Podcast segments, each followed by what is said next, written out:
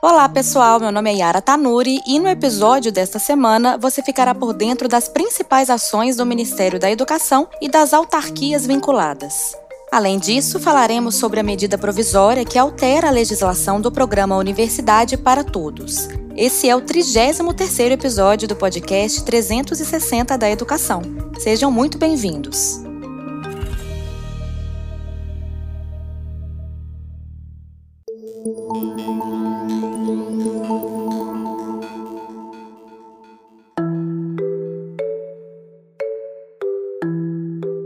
Confira o giro da semana. MEC.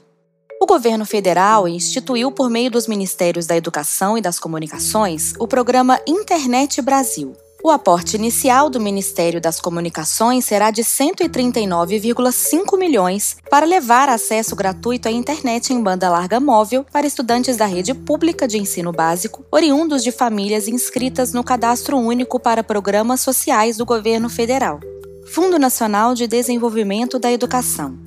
O Fundo Nacional de Desenvolvimento da Educação efetivou em 2021 a transferência de 11 parcelas do Programa Nacional de Alimentação Escolar. Além dos 10 repasses planejados, uma parcela extra foi transferida aos estados, municípios e ao Distrito Federal para reforçar a alimentação dos estudantes das redes públicas durante a pandemia do coronavírus.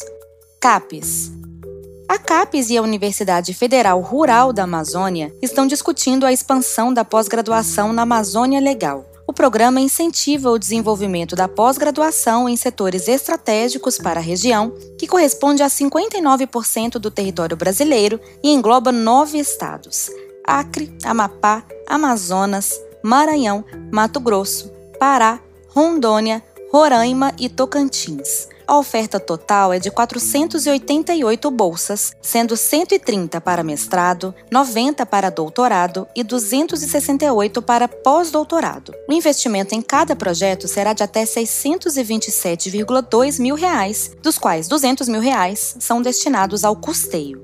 INEP o INEP divulgou nesta segunda-feira, dia 13, o resultado individual do Exame Nacional para a Certificação de Competências de Jovens e Adultos, o INSEJA 2020. Os participantes podem conferir o seu desempenho no exame por meio do sistema INSEJA. O INSEJA 2020 foi aplicado no dia 29 de agosto para 474.079 inscritos nas 27 unidades da federação em 622 municípios os participantes buscavam a certificação para o ensino fundamental e para o ensino médio. EBSER. O Hospital Universitário de Santa Maria, vinculado à rede EBSER, promoveu sua décima semana científica. O evento teve como objetivo promover, entre os servidores do hospital e a comunidade acadêmica, uma troca de experiências e a divulgação do conhecimento científico produzido no ambiente hospitalar.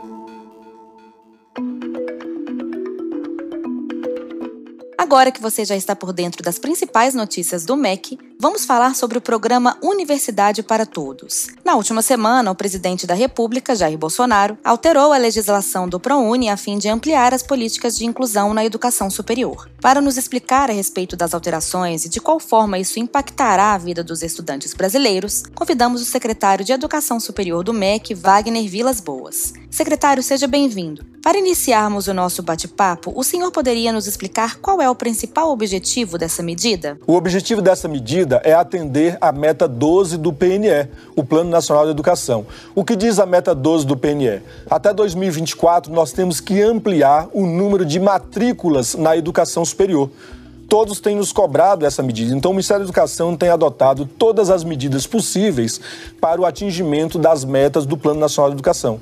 A meta 12 do PNE estabelece que nós temos que ampliar o número de matrículas da educação superior para a população de 18 a 24 anos em 50% e a taxa líquida para 33%. A taxa bruta nós estamos hoje em 37,6%.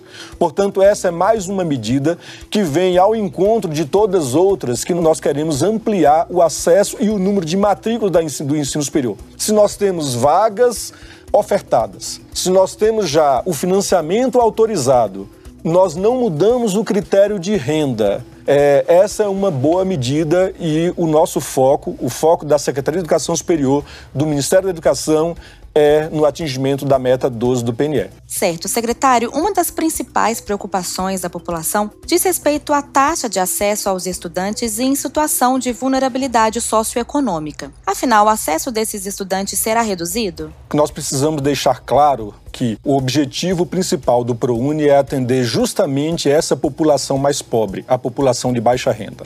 E isso não foi alterado.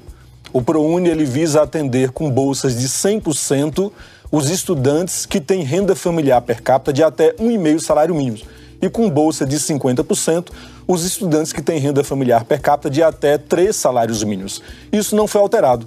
Portanto, o ProUni continua e continuará beneficiando a população mais pobre. Não houve alteração nesse ponto.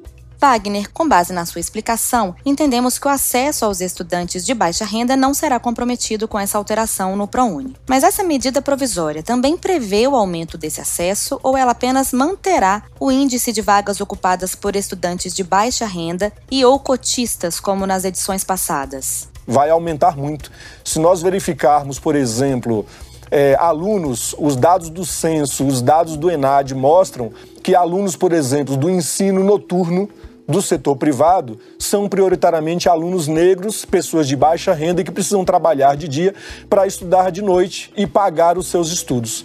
Uma vez que esse aluno é, possa ter acesso ao ProUni, a nossa é, expectativa, e eu não, não tenho dúvida disso, nós vamos ter um aumento é, quantitativo dessa população no ProUni. Secretário, com essa nova medida provisória, o ProUni prevê algum incentivo aos professores da educação básica? O ProUni ele veda, vedava na lei anterior que alguém que já tem uma graduação pudesse ter acesso ao ProUni.